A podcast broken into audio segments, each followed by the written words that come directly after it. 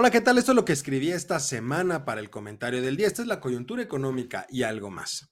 Decía el gran McCraft, cuidado con proponer ideas de cosas que no se entienden, porque eso solo conduce a quedar como idiota.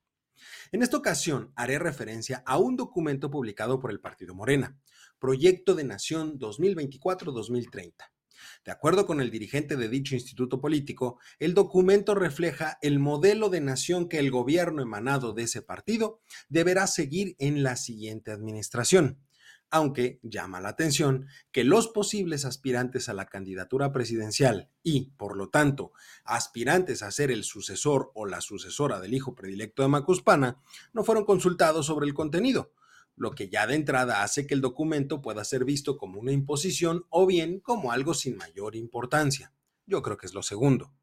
En este análisis se dejará de lado lo político para solo analizar la parte económica, que está contenida en el apartado denominado Revolución Económica, Laboral y Fiscal, la cual cuenta con 12 puntos.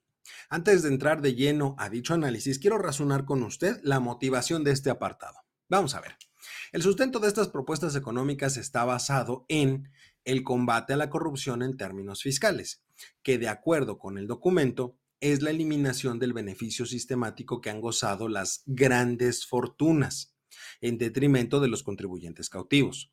Asimismo, esas fortunas deben retribuir a la sociedad ya que la riqueza pertenece a todas y todos y se produce de manera colectiva. Efectivamente, tanto los dueños del capital como los trabajadores participan en el proceso productivo. Sin embargo, no significa que la riqueza pertenezca a todos por igual, dado que se deben de considerar en justa medida los riesgos que el empresario y el trabajador ponen. El primero pone su patrimonio como garantía del proceso productivo, confiando en el trabajo del segundo. Esto significa que, en caso de haber pérdidas, estas serán mayores para el empresario que para el trabajador. Por lo tanto, en términos de justicia social, algo que tanto menciona la cuarta transformación, aquel que arriesga más debería obtener mayor ganancia, en este caso el empresario. Pero ojo, no significa que el trabajador no deba recibir el pago justo por la aplicación de sus conocimientos.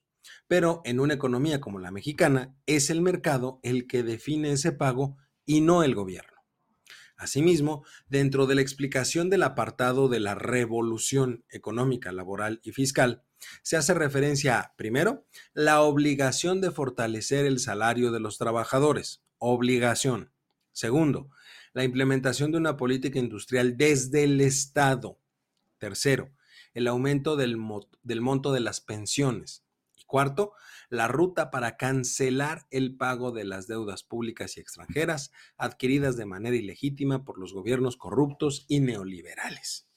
Sobre estos puntos, quiero destacar que no recuerdo, en verdad no tengo memoria de cuándo fue la última vez que leí tantas tonterías en materia económica. Queda claro que quien sea que haya redactado este documento carece de conocimientos básicos de la materia. En buen cristiano, es un ignorante. Finalmente, en esta primera entrada hay una primera conclusión que puedo decir que, en otras palabras, lo propuesto por la pseudo izquierda morenista, que no le puedo llamar de otra forma porque ni siquiera es una izquierda real, está basado en una gran contradicción.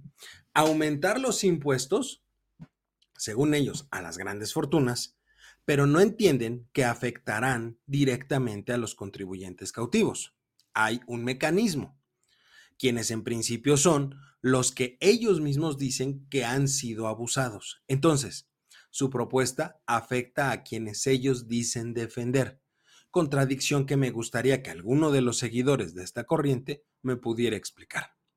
Pensar que las medidas solo van a afectar a los dueños del capital solo refleja que no tienen idea de lo que están hablando. La siguiente semana continuaremos con esta reflexión. Yo soy Eduardo López y este fue mi comentario del día.